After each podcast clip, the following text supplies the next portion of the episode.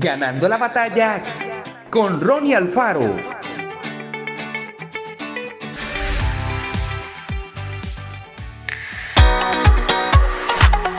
Hace años me sentí impulsado a orar por ti seguido y me pregunto por qué.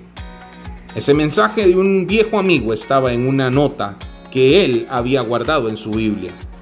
Ora por James, por su mente, sus pensamientos y sus palabras.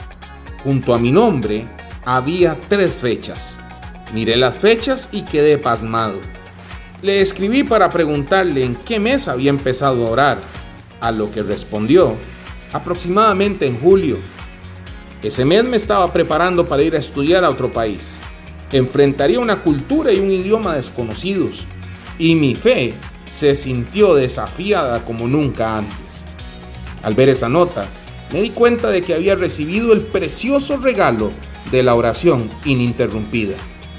Su oración me recordó otro impulso a orar, la instrucción de Pablo a su joven amigo Timoteo.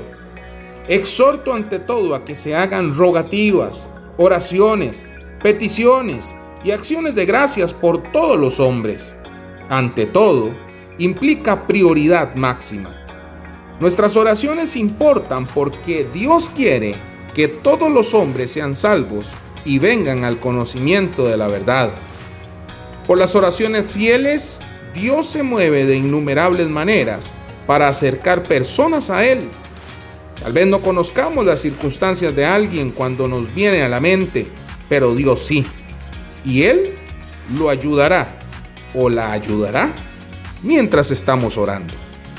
Dios ayúdame a interceder a menudo por otras personas. Que Dios te bendiga grandemente.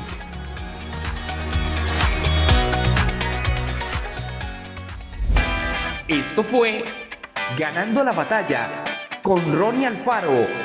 Y recuerda, síguenos en Spotify y en nuestras redes sociales para ver más.